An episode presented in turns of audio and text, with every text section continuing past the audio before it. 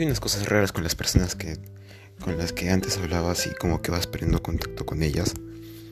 Eh, e, es un poco raro porque porque de, haber compartido o de haber aunque sea tenido algún tipo de vivencia con él y, y, tú sabes que ni él, o sea, por ejemplo, una de las partes, es decir, yo, siento que después de un tiempo no voy a seguir hablando con él, pero con ella o con él, pero aún así, este, ese sentimiento de, de, como que de vacío, por así decirlo, eh, está siempre presente. Es, eh, es un poco raro, la verdad, porque eh, siempre ha pasado, siempre me ha pasado a lo largo de mi experiencia viviendo en este mundo, que, que las personas siempre estaban ahí, pero después de algunos tiempos, o bueno, después de unos cuantos años o un par de horas, eh, esas personas desaparecían y nunca más las volvía a ver. Pese a estar en un mundo tan interconectado como este, bueno, es decir, en el Internet, es un poco difícil este podría así decirlo, perder la comunicación con él, pero, o con ella o con él. Pero aún así es difícil. Perdón por esos sonidos raros que estoy haciendo, pero es que tengo mucha hambre y este, estoy pensando mucho en comida. Entonces, para tratar de no hablar así, perdón, para, perdón, para tratar de no hablar este, de comida o pensar en comida, estoy tratando de hablar con ustedes. Pero bueno, eh, el tiempo siempre ha sido relativo, ¿no? O bueno, siempre ha sido constante. Y es como regresas tú ahí a los chats donde antes te comunicabas y es como que si no existiera, ¿no? Y, yo pienso que es un poco más, un poco más, no sé, o sea, son dos cosas muy diferentes a personas de que tú verdaderamente conociste en carne y hueso, persona face to face y otras personas que los conociste por internet. Sí, o sea, antes era como siempre estaba ahí presente y tú podías hablar y tratar de hablar de cualquier cosa, pero después como que los, las, los sentimientos no son los mismos o el pensamiento no sigue siendo igual o las condiciones no son las mismas y al final cada uno va por su lado, ¿no? Es algo natural, es algo que es comprensible, pero al final... Sí, sigue grabando. Pero al final, este duele. Y eh, sí, ese es dolor lo, que se lo que se siente, ¿no? Eh, sí, eh, al, revisar el tiempo con esa persona que tú viviste o al revisar las, experiencias con las que tú, o sea, de alguna manera cuando tú hablas con una persona estás dejando una experiencia con él porque de alguna manera tienes que hablar de algo y son de experiencias o información que tú alguna vez leíste o experiencias vividas. Atrás estoy diciendo experiencias, pero no importa. Pero, o sea, la cuestión es que dejas una parte de ti, o sea, muy aparte de si se acuerda o no se acuerda de lo que tú le dijiste o todas las palabras que, o todo el tiempo que se quedaron, no le importe. O tal vez sí o tal vez no, nadie sabe, porque obviamente ya no lo comparten. Y siempre es un poco difícil que enterarse de cómo es que le afectó todo lo vivido con él. Porque esas preguntas nunca se suelen hacer a las personas que uno conoce. A no ser que alguien, un tercero te lo pregunte. Pero siempre es... Eh, siempre nadie le siempre nunca le o sea uno no, no, le pregunta a una persona que está conociendo o que ya conoció como por ejemplo cómo te gustó la experiencia de conocerme o qué, qué tan qué, tanto impacto tuvo, tuve yo en tu vida, ¿no? O aunque sea lo que yo te dije. Y bueno, pues este son cosas así que no se preguntan y son un poco difíciles de responder, la verdad. Eh, yo pienso que hay veces que las personas prefieren que los califiquen con un tipo de estereotipos o que los califiquen con cierto tipo de cosas para poder reaccionar o para poder ser como esos estereotipos que, que piensan que son. Pero nosotros no somos, no podemos estar en estereotipos porque no son estereotipos, o sea, son estereotipos porque están de alguna manera clasificándonos, pero nosotros estamos más allá de eso. Cada persona es diferente a lo que, a lo que crea que sea, a lo que piensa que puede ser, él puede ser muchas, unas personas demasiado diferentes. Este. Acabo de ver una serie de Netflix. La verdad es que no me acuerdo cómo, cómo es que se llama. Así que después de esta. Este. Bueno, después de la historia donde siempre publico el podcast. Pondré esa serie para poder, para que la puedan ver los que tienen Netflix. Y si no, pues dejaré el nombre, así que tal vez lo busquen por internet y lo puedan ver de manera ilegal.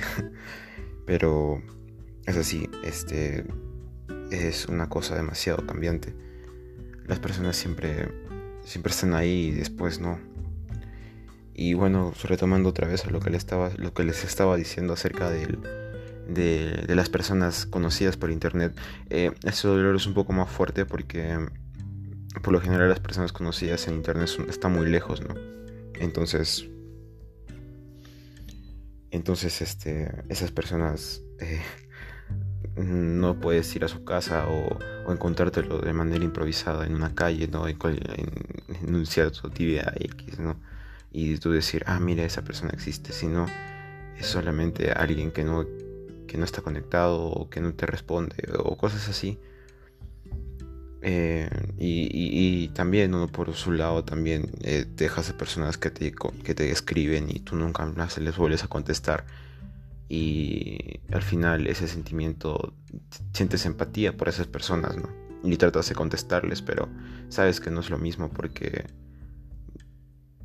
porque no quieres seguir hablando con él, solamente estás hablando con lástima.